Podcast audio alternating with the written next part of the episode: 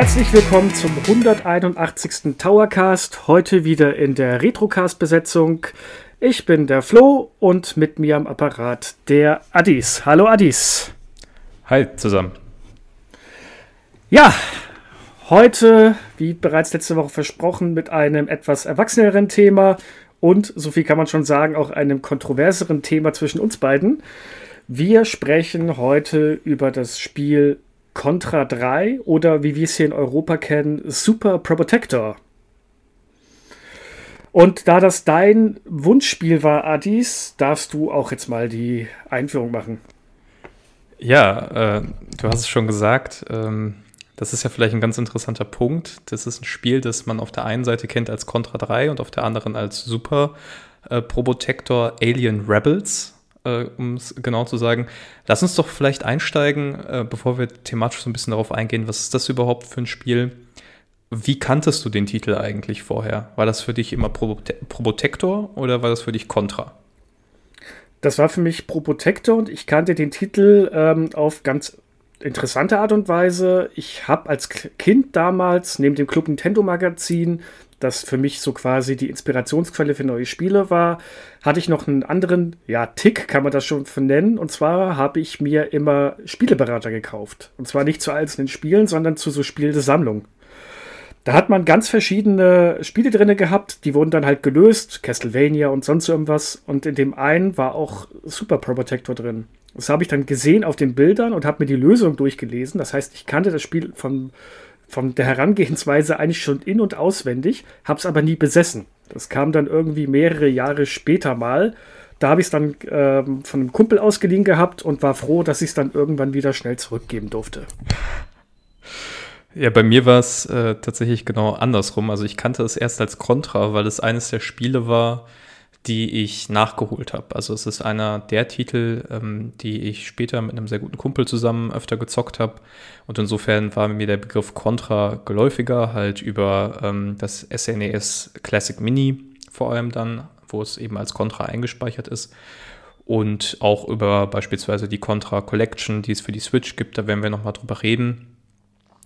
Aber die Idee dahinter ist, äh, hinter dem Spiel ist, wie du schon, äh, oder wie wir noch nicht erzählt haben, aber wie wir jetzt drauf eingehen werden, dass wir in die Rolle eines Heldentrupps springen, ein bis zwei Personen. Also man hat maximal zwei Spieler äh, zur Hand, die da mitspielen können. Und Contra bzw. Super Probotector ist ein sogenanntes Run and Gun ähm, wir hatten ja bis jetzt zwei Plattformer, das heißt zwei Spiele, die sich im Wesentlichen dadurch auszeichnen, dass man von A nach B hüpft und dann irgendwie auf äh, Kreaturen springt oder auf Gegner springt, um die auszuschalten. Bei äh, Probotector ist es tatsächlich so, dass man durchgängig bewaffnet ist. Ja, also man muss sich das quasi vom Gameplay erstmal ganz grundsätzlich so vorstellen, dass man entweder aus der Side-Scrolling-Perspektive, das ist die Mehrzahl der Level, oder aus einer äh, Vogelperspektive sich eben durch Level bewegt und dann schwer bewaffnet auf alles ballert, was nicht bei drei auf den Bäumen ist. Und insofern ist das erstmal so grundlegend das, was das Spiel auszeichnet. Ja, es ist also Action, Action, Action. Und das ist auch das, was ganz groß im Marketing um die Serie herum immer äh, eine Rolle gespielt hat. Zur Story kann man vielleicht sagen, dass die sehr schlicht gehalten ist wie das halt eben auch für die Zeit üblich war. Das haben wir auch schon bei ähm, Yoshi's Island und bei Kirby äh, gesehen. Und grundsätzlich ist es so, dass wir quasi eine Alien-Bedrohung haben, eine Alien-Invasion, die auch nicht so wahnsinnig äh, doll beschrieben wird. Und die Idee dahinter ist, dass wir uns dieser Alien-Invasion entgegenstellen müssen, um die Menschheit zu retten. Und äh, bevor ich an dich den Ball wieder abtrete, würde ich einmal, weil ich die tatsächlich jetzt vorliegen habe, die Super Nintendo-Verpackung, da würde ich einfach mal den ersten Absatz vorlesen, weil der so wunderschön ist und auch beschreibt, was, worum es geht. Also Zitat, die Mächte des Bösen sind zurückgekehrt. Nun schwören die Alien-Rebellen auf Rache. Die Erde soll erneut terrorisiert werden. Nur sie können das schier Unmögliche vollbringen. Schlüpfen sie in die Rolle des Probotectors. Also da sieht man schon, man ist hier der gefeierte Held, der sich daran macht, die Menschheit vor dem Untergang zu retten. Passt sehr gut zur Zeit, könnte direkt aus dem Arnold Schwarzenegger-Film der damaligen Zeit sein. äh, ja. Ja, also es hat wirklich diesen, diesen 80er, 90er Vibe, äh, Actionheld, man äh, schießt sich durch die Feinde. Der erste Teil hat auch, glaube ich, sogar im, im, Dschungel gespielt, wenn ich das noch richtig in Erinnerung hatte, jedenfalls anfangs. Also das wirklich durch die Bank hinweg äh, ein Feuerwerk nach dem anderen. Die Ursprünge von der Geschichte und beziehungsweise von dem Spiel, die zeigen sich ja auch noch anders, denn Contra, die Contra-Serie ist ursprünglich kein Videospiel, beziehungsweise Heimkonsol-Videospiel, sondern fängt in den Arcade-Hallen an. Und wie das nun einmal so ist, in den Arcade-Hallen ist das Allerwichtigste, die Spieler sollen, wenn es geht, möglichst viel Geld reinstecken und auch ja, loswerden. Und so, das merkt man dem Spiel halt von vorn bis hinten an. Es ist sehr schwer, man äh, geht eigentlich am laufenden Band drauf. Gut, zum, da gehen wir wahrscheinlich nachher nochmal ein bisschen deutlicher drauf ein. Aber ähm, das Wichtigste bei den ganzen Kontraspielen war damals, es ist kurz. Es hat insgesamt nur sechs Stages. Und trotz allem wird man in dieser kurzen Zeit sehr, sehr, sehr, sehr, sehr oft sterben. Und ähm, entsprechend hat man damals viel Geld dort gelassen. Und der Entwickler war damals Konami. Und vielleicht, Adis, da bist du ein bisschen versierter als ich. Kannst du mal ein bisschen sagen, wie die Geschichte von Konami zu der Zeit damals war? Äh, ja, ich würde vielleicht noch mal ganz kurz auf das eingehen, was du gesagt hast. Äh, du hast recht, man merkt dem Spiel an, das kommt aus der Arcade. Also die Halle, äh, Reihe insgesamt hat eben ihren Ursprung in der Spielhalle und du hast es ja schon richtig gesagt, äh, die Spielhallenautomaten waren allesamt recht kurz weil man sie natürlich theoretisch in einer Sitzung von 20, 30, maximal 40 Minuten durchspielen können musste. Also in der Theorie sollte das ja möglich sein. Sie waren aber dadurch auch gleichzeitig sehr schwer, um eben genau das zu verhindern. Ja, also man muss sich das eben vorstellen. Die jüngeren Leute da draußen, die wahrscheinlich noch nie einen Arcade-Automaten gesehen haben, ähm, die Idee dahinter ist halt wirklich, man geht mit seinen ein, zwei Markstücken, was man da eben zusammengekramt hat, dahin, äh, stellt sich da irgendwie an den Joystick oder was und versucht dann eben so weit wie möglich zu kommen. Und äh, um das eben möglichst lange zu machen, ist es eben sinnvoll, dass das Spiel auch entsprechend schwer ist. Und das äh, ist eben, obwohl das ja auf den Heimkonsolen keine Relevanz mehr hat, hat sich diese Grundidee da weitgehend gehalten, aus dem einfachen Grund, dass die Super Nintendo-Spiele auch aufgrund der Module, die sie genutzt haben, halt einfach sehr teuer waren. Das heißt, wenn man mal so ein Spiel gekauft hat, das hat, glaube ich, die Standardpreiskategorie war so 100 Mark. Dann variierte das je nach Serie und nach Modulgröße und je nachdem, ob Lizenzen an Nintendo gezahlt werden mussten. Noch ein bisschen. Das heißt, man hat da eigentlich, wenn man das direkt vom Händler gekauft hat in den 90ern, ein sehr, sehr hohes Investment dagelassen.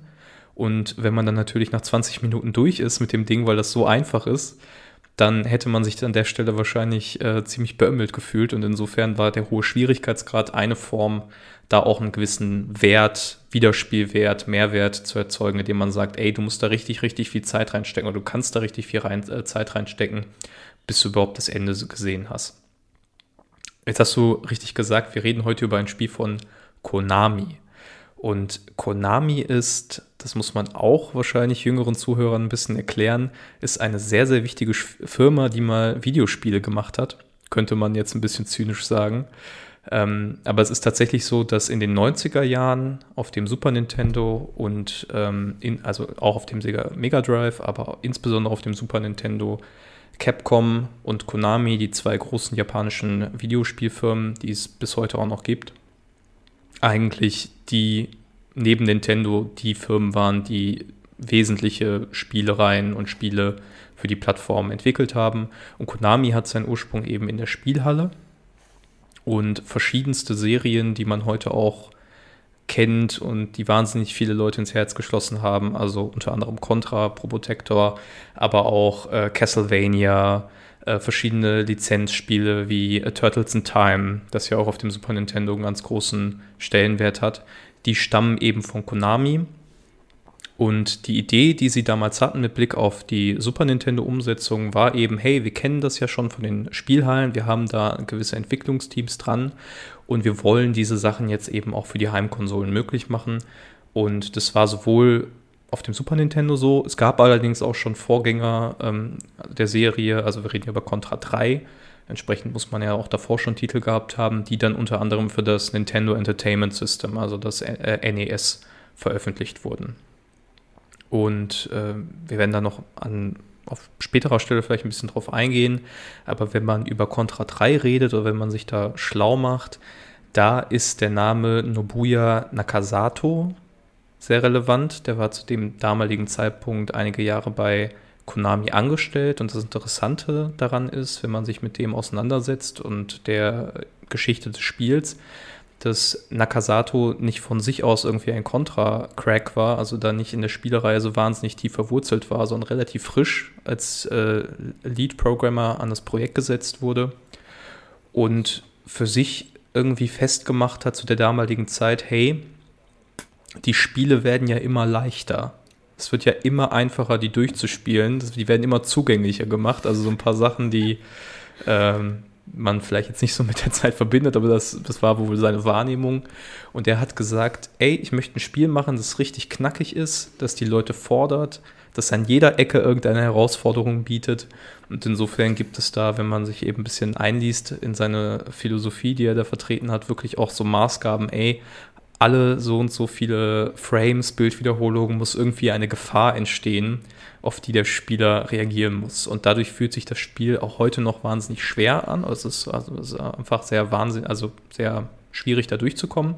Aber es hat auch diesen Action-Kick. Ich kann das irgendwie nicht besser beschreiben. Also es hat so dieses Gefühl, Gefahr an jeder Ecke, du musst dich ständig umsehen, da könnte jetzt was Fieses kommen. Und das macht eigentlich dieses Kontragefühl für mich sehr stark aus. Ja, das kann man jetzt sehr, es klingt sehr euphemistisch, so wie du das sagst. Ich würde es eher anders sagen. Äh, die Gefahr an jeder Ecke äh, ist war teilweise wirklich, das Spiel ist unfair.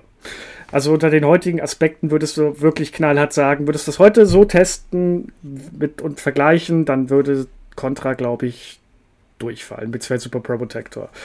Ähm, es ist wirklich, also stimme ich dir zu, du bist die ganze Zeit gehetzt, du hast die ganze Zeit das Gefühl, oh Gott, ich werde jeden Moment äh, erwischt, ich verliere gleich eines meiner wertvollen Leben. Und wir hatten ja schon mal den Vergleich äh, mit Dark Souls bzw. Elden Ring, was ich jetzt letzteres fast durch habe. Ich stehe vor dem letzten Gegner und ich muss sagen, ich hatte bei Elden Ring, glaube ich, nicht ansatzweise so viel Stress wie während meiner Testpartien mit Probotector. Also, das hat mich schon teilweise so an, die, äh, an den Rand der, des Wahnsinns getrieben. Und das muss ich jetzt hier ganz offen und live gestehen. Ich habe es nicht durchgeschafft. Ich habe es bis zur vierten Welt von sechs geschafft und weiter ging es nicht. Es hat höchstens noch dazu geführt, dass ich den Controller am liebsten irgendwo gegen die Wand gepfeffert hätte. Ja, gut, jetzt muss ich natürlich die Widerrede. Also, es wird so ein bisschen heute der Kontrapart. Kontra, äh, guter, guter Wort, also Pun not intended an der Stelle. Das ist so ein bisschen äh, die, die Ausgangslage, ja. Also, Flo ist da sehr kritisch. Ich habe das Spiel wahnsinnig ins Herz geschlossen. Ich würde auch heute noch sagen, dass es zu den Top 10 Titeln für mich persönlich auf der Konsole, auf dem Super Nintendo gehört. Und äh, ganz viel oder warum ist das so? Ich glaube, ganz viel damit hat, hat damit zu tun, dass das Gameplay erstmal auf einer Grundebene gut ist, was zum Beispiel die Steuerung angeht. Also die, die Probo, äh, der Probotector oder eben die Helden aus Contra, die steuern sich gut, die steuern sich knackig, du hast eine sehr direkte Reaktion auf das, was du machst. Du hast darüber hinaus ähm, zwei Waffenslots, also du kannst über die Schultertasten des Super Nintendos äh, hin und her wechseln und hast dadurch die Möglichkeit, beispielsweise auf, der erst, auf dem ersten Slot ein Maschinengewehr zu haben, das eine bestimmte Verhaltensweise hat, das ist die Standardwaffe, und auf dem zweiten Slot ein Laserstrahl, ein Flammenwerfer, äh, eine Schrotflinte, also irgendwelche Schaden, irgendwelche Waffen mit einem bestimmten Schadensmodell oder einem bestimmten Schadensmuster. Und insofern hast du einfach eine gewisse spielerische Varianz da drin. Das hatten wir ein bisschen bei Kirby besprochen. Das ist nicht ganz so extrem wie bei Kirby. Die Optionen sind weniger aber du hast äh, grundsätzlich erstmal die Möglichkeit, quasi, indem du Gegner besiegst und Power-Ups einsammelst, dich durch die Level zu bewegen und da so ein bisschen drauf zu achten, hey, wenn hier das fällt, dann kann ich das in der äh, entgegengesetzten oder der nachstehenden Spielminute irgendwie verwenden. Aber, wo ich dir recht geben würde, das, was du jetzt unfair nennst, ist, das Spiel ist äh, Trial, nee, wie nennt man das? Ich krieg's jetzt gerade nicht ganz, äh, genau, Trial, Trial and Error. Error. Ja, also du musst quasi Es ist einprogrammiert, es ist eingepflanzt in die DNA des Titels. Du musst ähm, sterben, sterben, sterben, immer wieder die Mechaniken auswendig lernen, um dann an jeder Ecke quasi sagen zu können, hey, da wird jetzt gleich irgendwas rauskommen, ich stelle mich schon mal an die Position oder ich versuche schon mal mich darauf äh, einzurichten, dass da aus der Ecke irgendwie eine Gefahr kommt. Also ohne Tode geht es nicht. Ja, und das ist, also gut, wir sprechen ein Spiel aus der damaligen Zeit, aus den 90ern, aber das ist schon mal meiner Meinung nach schon mal ein K.O.-Kriterium dafür, dass man sagen kann, dass es in die Top 10 Listen der besten Spiele für Super NES kommen sollte. Also vielleicht irgendwo in Ey, den ich habe gesagt, 20. in meine, in meine Top 10, Eher um das jetzt nochmal klar zu machen. Nicht, dass. Äh ich habe ich hab das aber schon öfters schon gelesen. Also das Spiel ist tatsächlich immer bei vielen relativ hoch im, äh, im Rennen, was ich persönlich nicht verstehen kann. Aber gut, das, ich kann ich kann das noch größtenteils ähm, akzeptieren und auch das Trial and Error rannehmen. Das gibt es heute auch, siehe Dark Souls oder die Souls-like-Spiele oder die Mega Man-Spiele oder auch aktuellere Titel wie, da kommen wir wahrscheinlich noch zu Cuphead und Co. Ähm, aber wer sich diese, die zweite, das zweite und fünfte Level müsste das, glaube ich, sein, ausgedacht hat, wo man von oben aus der ISO-Perspektive auf die Charaktere guckt und mit den Schultertasten das ja. Bild dreht. Wer das verbrochen hat, der gehört wirklich an die Wand gestellt und erschossen. Das ist ja sowas von nervig. Das ist. Ah. Und dann die, der, der Bossgegner in der zweiten Welt, wo das das erste Mal ist. Ich, ich hätte schreien können. Also ganz ehrlich, ich, ich wusste ja, dass das kommt, beziehungsweise ich habe es verdrängt. Ich wusste es nicht mehr. Als es wiedergekommen bin, habe ich mir gedacht, ach Gott, sowas. Also wer sich, wer sich das ausgedacht hat. Nee, also wirklich. Das sollte wahrscheinlich originell sein, aber es ist einfach das Krampf. Also vielleicht zur Einordnung äh, zu dem, was du gesagt hast. Ähm, wir hatten ja schon ein, zum Einstieg gesagt, es gibt sechs Welten. Und du hast das schon beschrieben, jetzt gerade zwei sind quasi so, ein, äh, so aus einer Vogelperspektive. Ja? Du musst dich quasi durch die Level bewegen, äh, von oben herab und bestimmte Areale erreichen und bestimmten Hindernissen ausweichen. Und weil das gute alte Super Nintendo eben keinen rechten Analogstick hatte, also keine Möglichkeit quasi im Raum äh, Bewegungen darzustellen, ähm, musste man darauf auf diese Schultertasten zurückgreifen. Das gibt es tatsächlich auch, wenn man sich äh, die Spiele der frühen PlayStation 1-Ära anguckt.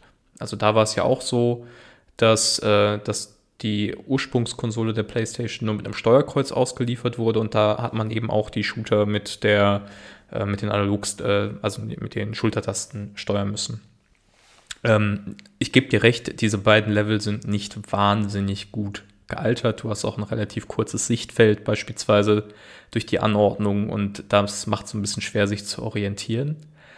Aber, jetzt kommt wieder das Aber von meiner Seite, ähm, wie geil ist das eigentlich, dass sie gesagt haben, ey, wir machen, wir haben sechs Welten.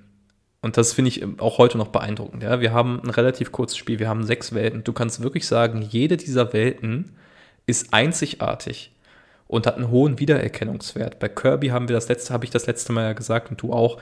Ja, ich bin da so ein bisschen durchgegangen und habe so ein bisschen an den Farben erkennen können, ähm, wo ich jetzt gerade bin.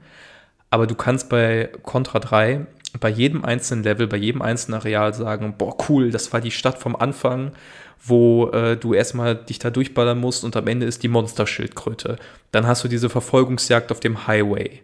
Ähm, wo, du, wo du so eine Autoscroller-Passage hast, wo du auf einem dicken Motorrad, ja, wieder äh, Trash-Movie 80er Jahre durchbretterst und Gegner aus der Luft äh, schießen musst.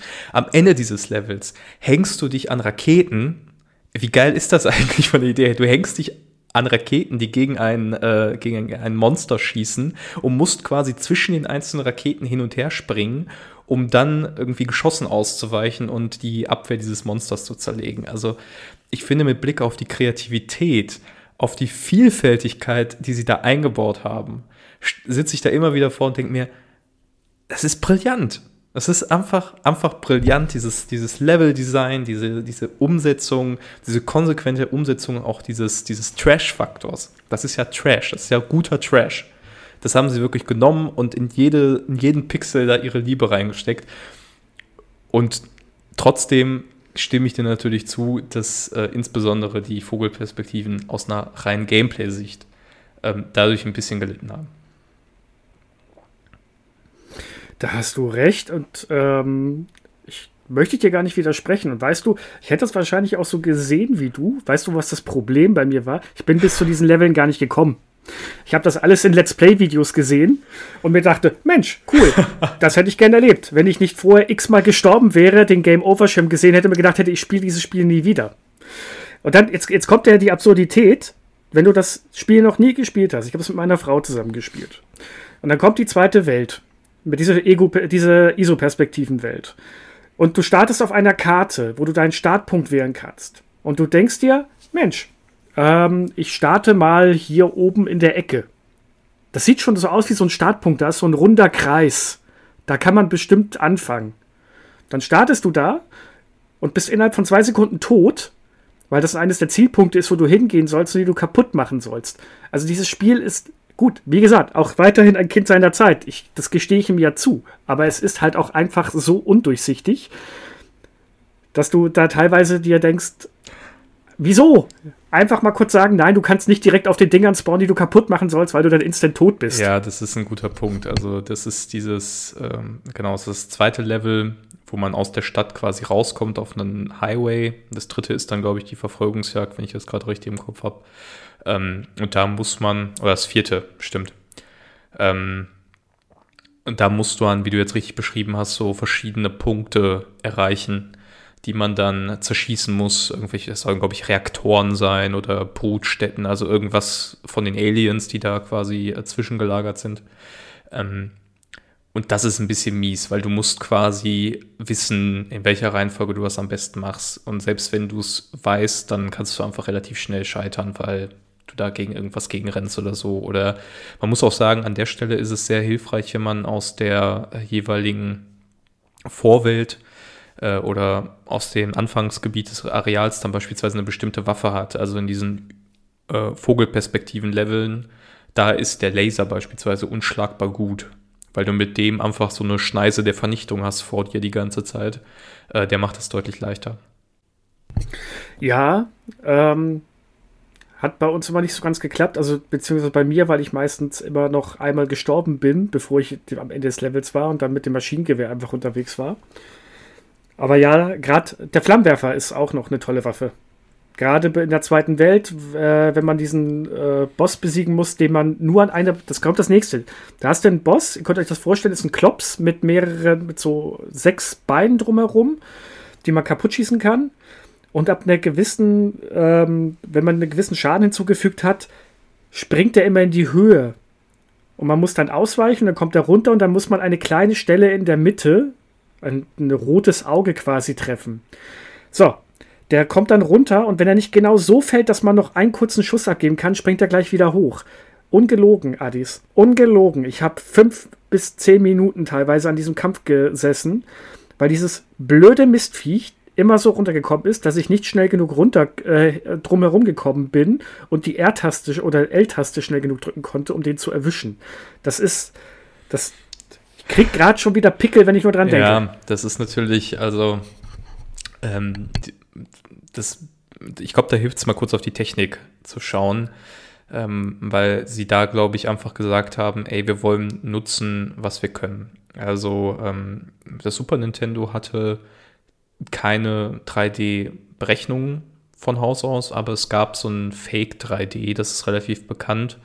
Ähm, das haben wir auch in der Folge zu äh, Yoshi's Island besprochen, dieser Mode 7-Effekt. Also man konnte quasi durch ein bestimmtes Parallax-Scrolling, durch eine Anordnung der Hintergründe so einen Pseudo-3D-Effekt erzeugen. Das wird auch bei Mario Kart, bei Super Mario Kart äh, relativ intensiv eingesetzt. Und bei Contra wird das eben genau für diese Vogelperspektiven unter anderem genommen. Ja? Also, dass du quasi irgendwie von oben guckst und dann wird durch die Anordnung des Levels um dich herum zum Beispiel das Springen simuliert oder sowas. Und ich habe das Gefühl, das ist eine Game Design Entscheidung, die wo sie einfach gesagt haben, hey, wir können das und wir müssen das auch irgendwie einbauen. Also da merkt man das, glaube ich, dass das vielleicht nicht aus einer Gameplay-Perspektive so perfekt ist oder unbedingt nötig gewesen wäre, aber eben, dass sie sich gesagt haben, wir haben die technischen Möglichkeiten, das ist ein Feature der Konsole und das wollen wir auch irgendwie nutzen. Also es ist ja ähm, relativ naheliegend, auch zum Beispiel, wenn du dir aktuelle Projekte anguckst, so bei der PlayStation 5 mit dem DualSense. äh, Controller oder als die Switch rauskam mit dem HD Rumble, dieses One-Two-Switch.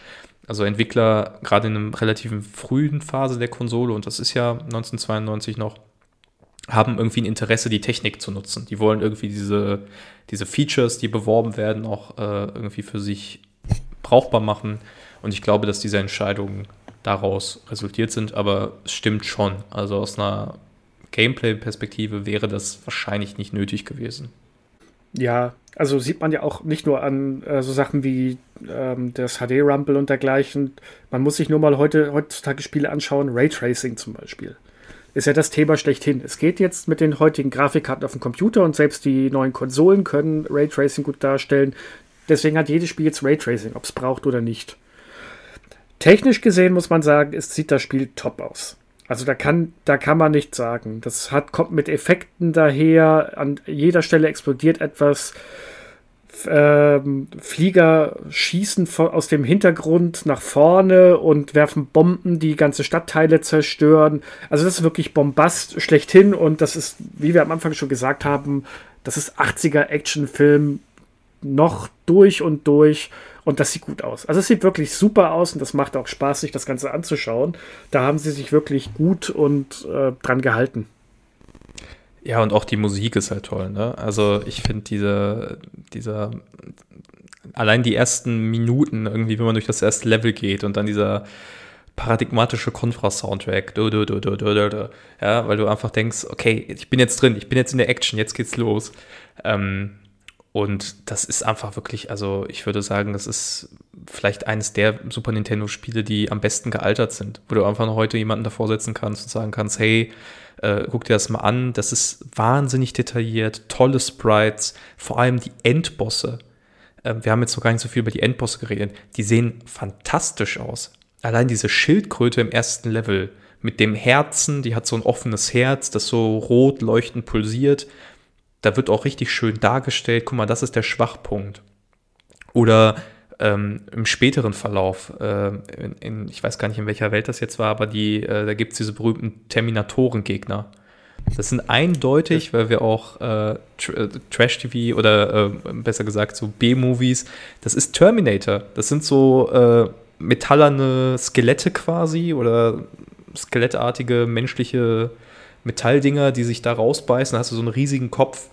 Ähm, das sieht auch toll aus, ja. Also du kannst wirklich dir jeden Sprite angucken und sagen, ey, da ist wirklich, da hat sich Konami selbst übertroffen mit den Möglichkeiten. Und wir reden über ein frühes Spiel für das Super Nintendo. Wir reden nicht über irgendwie ein Spätprojekt, wo die Hardware schon äh, abgehangen war, wo man sich irgendwie orientieren konnte, sondern da haben sie sehr, sehr früh aus der Konsole einen optisch sehr beeindruckenden Titel rausgeholt. Ja, auf jeden Fall die Bosse ähm, sind vor allem auch groß. Das ist ja wirklich, du hast die Schildkröte erwähnt, jetzt denkt sich vielleicht jeder eine kleine Mini-Schildkröte oder vielleicht so groß wie die Spielfigur selber. Nee, die nimmt den ganzen Bildschirm ein und nimmt, also beziehungsweise von der Höhe den ganzen und von der Breite her nochmal den halben Bildschirm. Und mein persönliches Highlight, sie spuckt Wespen. Macht keinen Sinn. Aber sie spuckt Wespen. Geil. Oder auch die, die, die erwähnten Roboter. Da gibt es ja neben diesen einen riesigen Roboter, den du gerade gesagt hast, der quasi ein Tor aufreißt und wo der Kopf durchguckt, gibt es noch zwei Stück, die man vorher manuell besiegen muss, die tatsächlich wirklich wie, wie Terminators aussehen. Also dahingehend haben sie sich schon echt Mühe gegeben und da sieht man auch wirklich, was das Super Nintendo kann. Und da, da gebe ich dir recht, das kannst du heute noch Leuten zeigen und man denkt sich, ja, sieht gut aus. Ja, und ich glaube, dass man auch sagen muss, dass dieser hohe Detailgrad auch in der Gewaltdarstellung natürlich ähm, einer der Gründe war, warum das Spiel in Europa Super Pro Protector hieß. Wir haben das am Anfang kurz gesagt, aber letztlich ist es ja so, dass insbesondere auf dem deutschsprachigen Markt ähm, sehr, sehr lange eine restriktive Zulassungspolitik bei Videospielen gegolten hat, ähm, sodass ja gerade in den 90er Jahren verschiedenste Titel indiziert wurden also gar nicht erst für den Verkauf zugelassen wurden. Äh, berühmtestes Beispiel, wir dürfen jetzt darüber reden, weil es vom Index genommen wurde, tatsächlich vor einiger Zeit erst händisch ähm, GoldenEye 007 fürs äh, N64. Ähm, da äh, war die damalige Bundesjugendschutzprüfstelle halt eben sehr schnell dabei, Sachen, die militärische Gewalt simulieren, zu verbieten Und von allem, was man weiß, wollte Konami dieses Risiko nicht eingehen für den europäischen Markt und hat deswegen ähm, für Europa, also nicht nur für den deutschsprachigen Raum, sondern weil man ja eine PAL-Version brauchte, also eine Version des Spiels, auf die auf die 50 Hertz äh, Region zugeschnitten ist, hat man dann gesagt, wir vertreiben es insgesamt in Europa als Super Probotector. Und hier ist eben auch ähm, wie ich ja schon am Anfang aus der Spielebeschreibung vorgelesen habe, dieser Schutzfaktor auf einmal groß. Ne? Der Probotector, das ist ja eine Kombination Sprachspiel aus Beschützen und Roboter. Ähm, und das sind nicht mehr irgendwelche Menschen, die so äh, Sylvester Stallone-mäßig durch Kriegsgebiet ziehen. Ja, man muss auch sagen, das hat Konami damals im Voraus, äh, vorauseilenden Gehorsam gemacht. Das heißt, das, wurde, die, das Spiel wurde nicht indiziert und sie haben es nachgeändert, sondern es wurde halt entsprechend angepasst, damit man der Indizierung entgeht. Ich muss jetzt, ich muss jetzt ein bisschen klug scheißen. Indizierte Spiele darfst du immer noch verkaufen. Du darfst sie aber nicht öffentlich bewerben. Ja, klar. Das heißt, indizierte Spiele hätten, hätte man noch unter der Ladentheke verkaufen können, aber es ist eigentlich so, wie du sagst, das hat den gleichen Effekt. Wenn man es nicht bewerben konnte, dann hat es keiner gekauft. Und vor allem die Zielgruppe damals waren halt noch Kinder und Jugendliche. Machen wir uns nichts vor. Und dementsprechend war es halt schon relativ wichtig, dass man das Spiel bewerben kann, auch in den ganzen Zeitschriften, weil das wäre da auch nicht gegangen. Kleiner, ganz kurzer, lustiger Fun-Fact zu GoldenEye.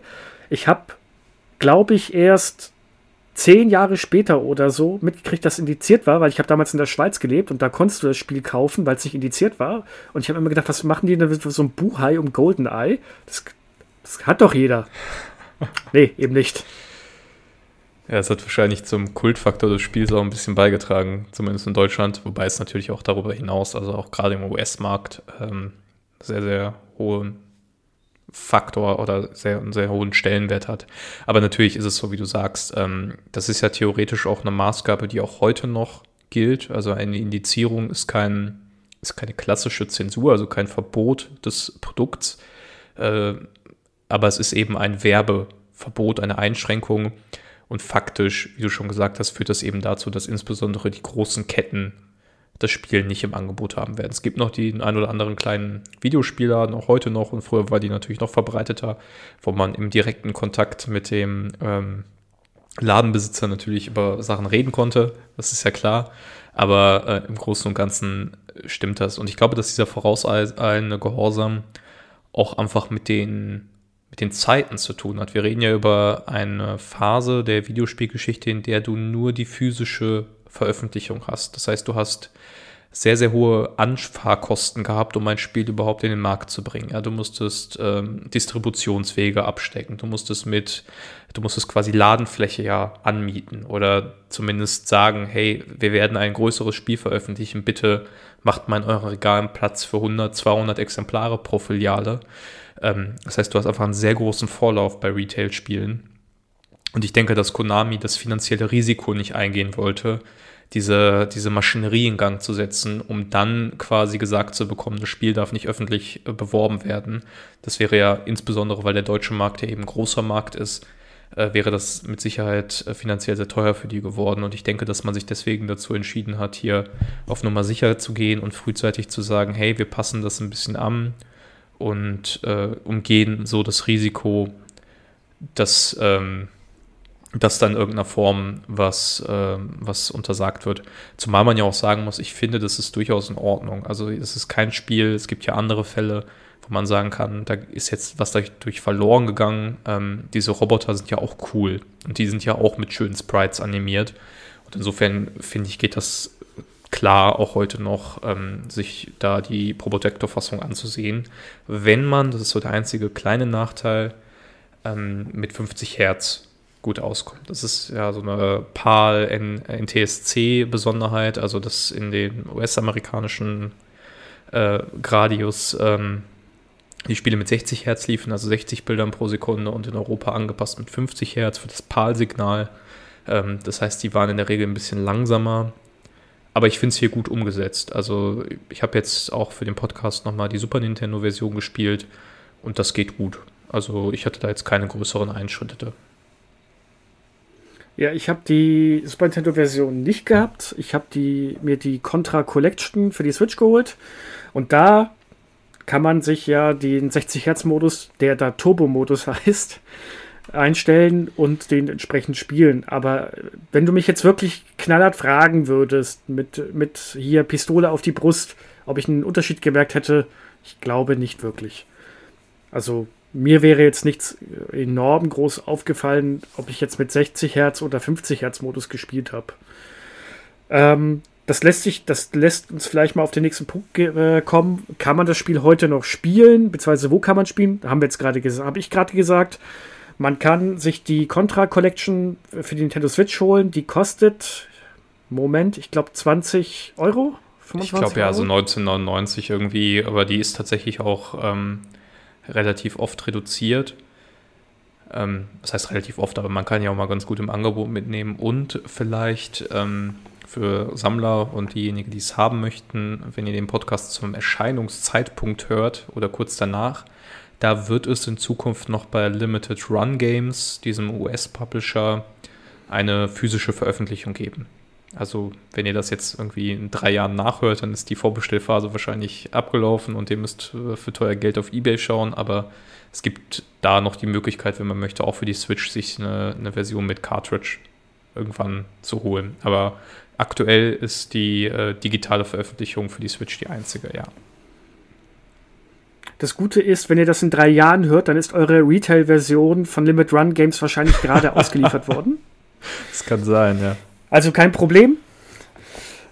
Nee, aber ansonsten empfiehlt sich das, weil da ist nicht nur Super Pro Protector draus, sondern die komplette Contra-Reihe. Also wer man wirklich sehr leidensfähig ist und auf äh, Sadist ist und äh, sich gerne Schmerz hinzufügt, kann man auch noch alle Titel durchspielen und in allen Titeln regelmäßig fluchen. Das ist nämlich auch der nächste Punkt. Auf die Frage, kann man das Spiel heute noch gut spielen? Ja, aber. Man muss wirklich, eine, wie Adi schon gesagt hat, eine gewisse Geduld haben und auch Trial and Error resistent sein. Denn wenn man das Spiel heute spielt, dann, ja, sagen wir es mal ehrlich, wirklich großartig Spaß hatte ich nicht. Ich hatte früher deutlich mehr Spaß damit, das weiß ich noch aus Erinnerung. Heute war es echt so ein bisschen Arbeit für mich. Das liegt aber vielleicht daran, weil ich, dass ich deutlich älter geworden bin mittlerweile. Die Reflexe sind vielleicht nicht mehr ganz so gut oder meine Geduld ist einfach geringer. Kann man sich aussuchen, was man möchte. Aber es hat eigentlich, es macht, der Nostalgiefaktor ist immer noch da und ja. Also ähm, wird jetzt natürlich niemand überraschen, nach, äh, nachdem wir jetzt hin und her gegangen sind, dass ich auf jeden Fall eine, eine klare Empfehlung ausspreche. Aber es ist ja auch schön, dass man mal unterschiedlicher Meinung ist bei sowas. Ähm, nachdem wir bei Kirby und Yoshi ja doch sehr, sehr einmütig waren. Nee, also es ist auf jeden Fall ein Spiel, es ist ein Kind seiner Zeit. Das heißt, äh, viel Frustrationstoleranz vorausgesetzt ähm, und auch wirklich Bereitschaft, da mehrere Wochen immer mal wieder ein paar Stunden da rein zu investieren. Ich würde wirklich sagen, holt euch einen Kumpel oder äh, eine Freundin, mit der ihr Lust habt, das nachzuholen oder vielleicht normal zu erleben. Und nehmt euch das mal vor, so als kleines Projekt, irgendwie jeden Mittwochabend mit einem Bierchen oder so. Und dann könnt ihr da an der Stelle äh, einen Heidenspaß haben und habt dann am Ende ein wahnsinnig tolles Gefühl, wenn ihr es geschafft habt, das riesige Monsterhirn, das spoiler ich jetzt mal, weil ich glaube, das ist erlaubt, das riesige Monsterhirn der Aliens irgendwie zu besiegen. Ähm, das ist ein wirklich sehr, sehr belohnendes Gefühl, ähm, das ich nicht missen möchte in meinem Leben. Also ich möchte jetzt mal ganz kurz sagen, ich habe dieses Spiel mit meiner Frau und einem Kumpel von mir gespielt. Wenn ich beiden jetzt im Nachhinein fragen würde, hattest du Spaß und war das für dich äh, befriedigend oder erfüllend? Ich glaube, die Antwort wäre nicht so optimistisch wie bei Artis. Ähm, was auch noch dafür spricht, ist natürlich die Tatsache, dass wir erleben, das haben das ja im Laufe der Zeit erlebt. Viele Genres haben ihre Renaissance gehabt. Das zum Beispiel jetzt auf der Switch oder auf den Konsolen weniger, aber vielleicht auf dem PC die Aufbauspiele erleben eine Renaissance, Rollenspiele haben wieder eine Renaissance äh, erlebt, aber das Run and Gun. Ah, Adis, ich sehe so viele Run Guns, die neu entwickelt werden, gar nicht.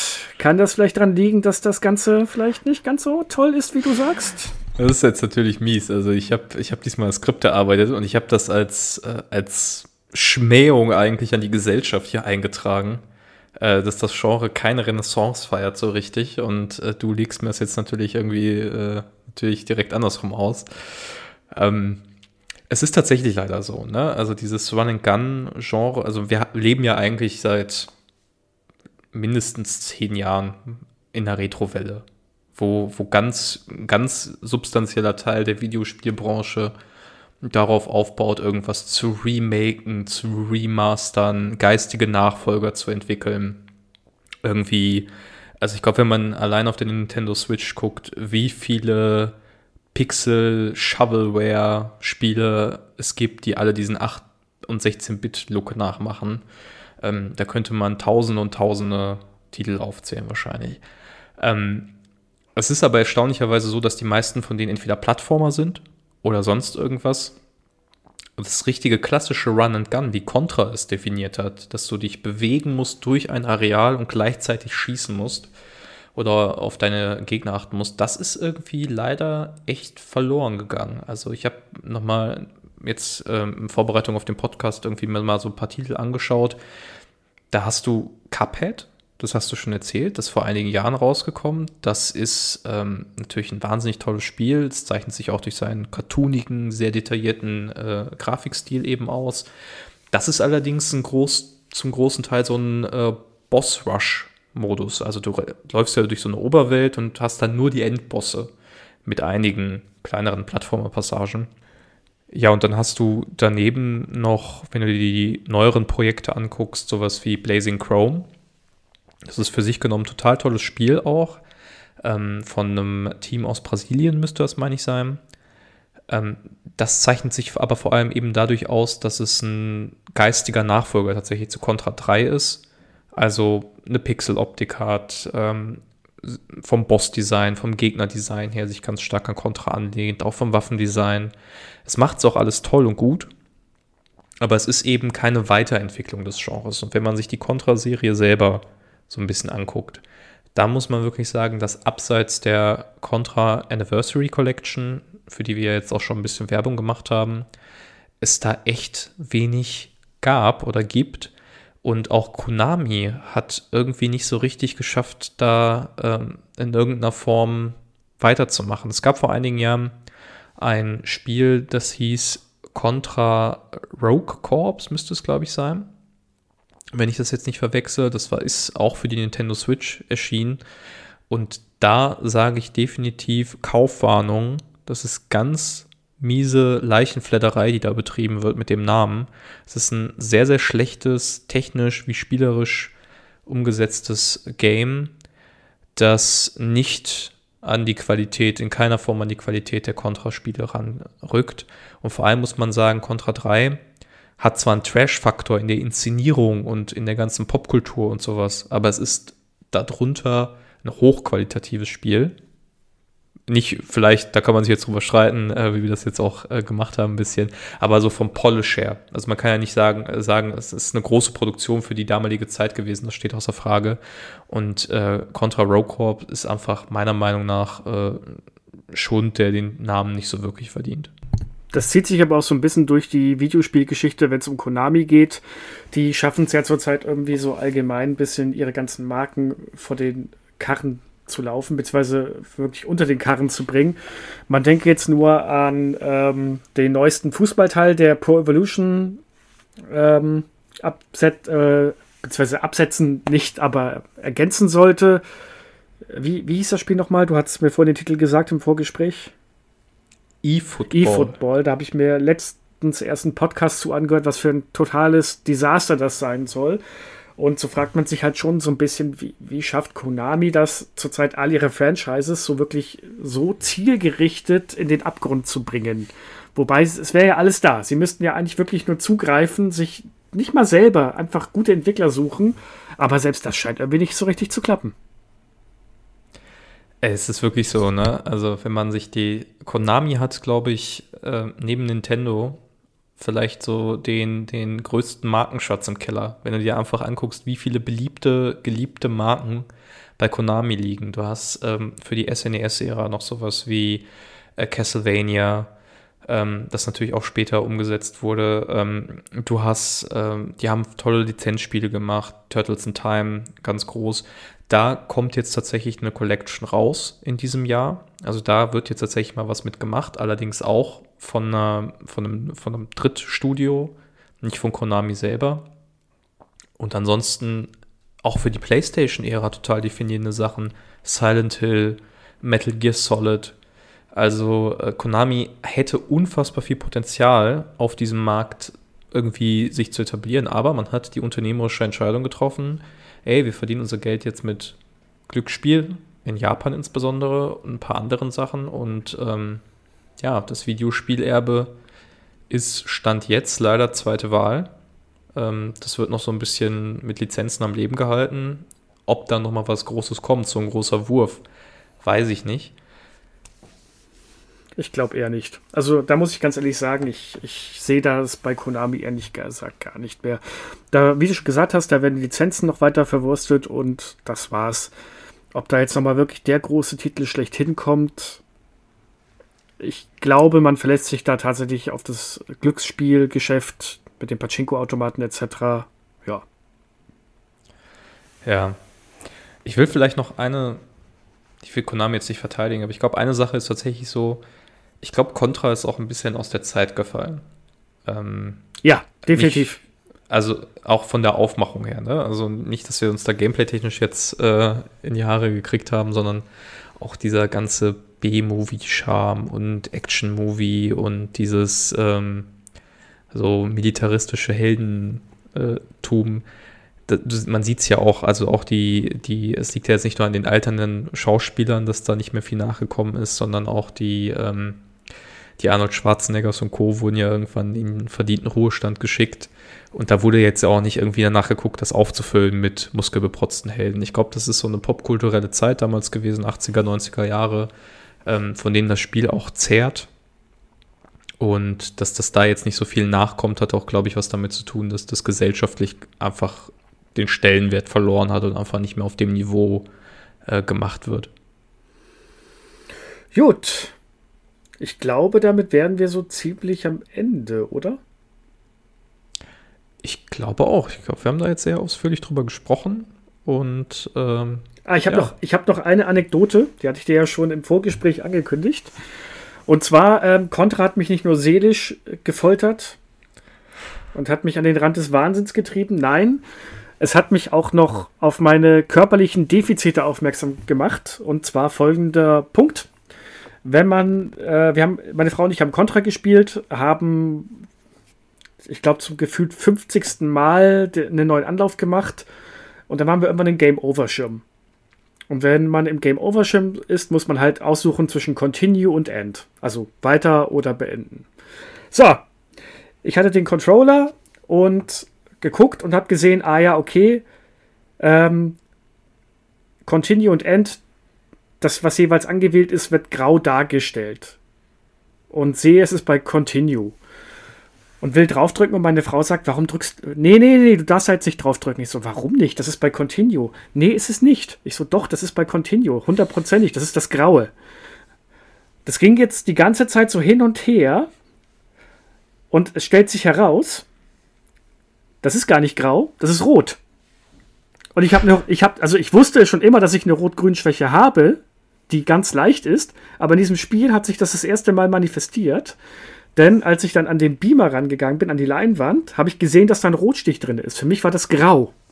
Also Contra hat mir auch sogar noch meine eigene Rot-Grün-Schwäche das erste Mal in meinem Leben so richtig vor Augen geführt. Das hat noch nichts anderes geschafft. Und wir haben, glaube ich, zehn Minuten rumdiskutiert, dass ich doch eigentlich jetzt gerade das Richtige hin und her bewege und sie gesagt hat, nein. Ja, Flo, was, was soll ich dazu sagen? Das ist ja, du und dieses Spiel, das ist irgendwie verhext. Nee, ja, das, das, wir werden keine Freunde mehr. Aber ähm, äh, mit wem wir auf jeden Fall wieder Freunde werden oder ich auf jeden Fall wieder befreundet sein werde, ist das Spiel für die nächste Folge, das wir uns ausgesucht haben. Ich spoilere das jetzt einfach mal ganz knallhart an. Und zwar machen wir einen Sprung in die 64-Bit-Ära. Habe ich jetzt noch richtig in Erinnerung, oder? Ja, das war eine. Also sagen, sagen wir es jetzt einfach direkt? Ja, wir, ja wir sagen. Wir, nein, wir sagen es direkt. Wir, wir sagen es direkt. Okay, wir reden über das Spiel, das äh, die, äh, die Vibrationsfunktion in die Controller gebracht hat, nämlich Lilith Wars oder Star Fox 64. Freue ich mich sehr drauf, habe ich sehr gern gespielt damals. Hatte ich auch mit Rumble Pack mir fürs N64 damals geholt und äh, das kann man ja auf der Nintendo ähm, Online ähm, alles zurzeit nachspielen. Und da muss ich sagen, da freue ich mich schon deutlich mehr als Contra. Ja, dann haben wir auch endlich mal ein Spiel, das du schaffst. sind, wir, sind wir wieder witzig heute. Ja, auf jeden Fall. Ja. Ja, gut, das soll es auch gewesen sein. Vielen Dank fürs Zuhören, wenn ihr bis hierhin noch nicht abgeschalten habt. Ähm, falls ihr Anregungen, Fragen, Kritiken, Wünschen, Lobeshymnen oder sonst irgendwas habt, schreibt sie entweder unter die Kommentare bei uns auf ntower.de oder vielleicht unter dem YouTube-Channel oder unter dem jeweiligen Medium, wo ihr es gerade hört. Und natürlich freuen wir uns über die natürlich hochverdiente 5-Sterne-Bewertung. Vier Sterne akzeptieren wir auch noch. Alles danach müssen wir uns leider in den Schlaf weinen. Aber wir, nee, jetzt mal ernsthaft, wir würden uns über eine Bewertung freuen, weil dadurch können wir unsere Reichweite erweitern und wir stehen ein bisschen sichtbarer für Leute, die den Podcast vielleicht noch nicht kennen und dementsprechend, ja, soll es das gewesen sein. Adis, ich bedanke mich für diese doch relativ kontroverse Folge und damit wünschen wir euch einen weiteren schönen guten Tag. Bis zum nächsten Mal. Ciao.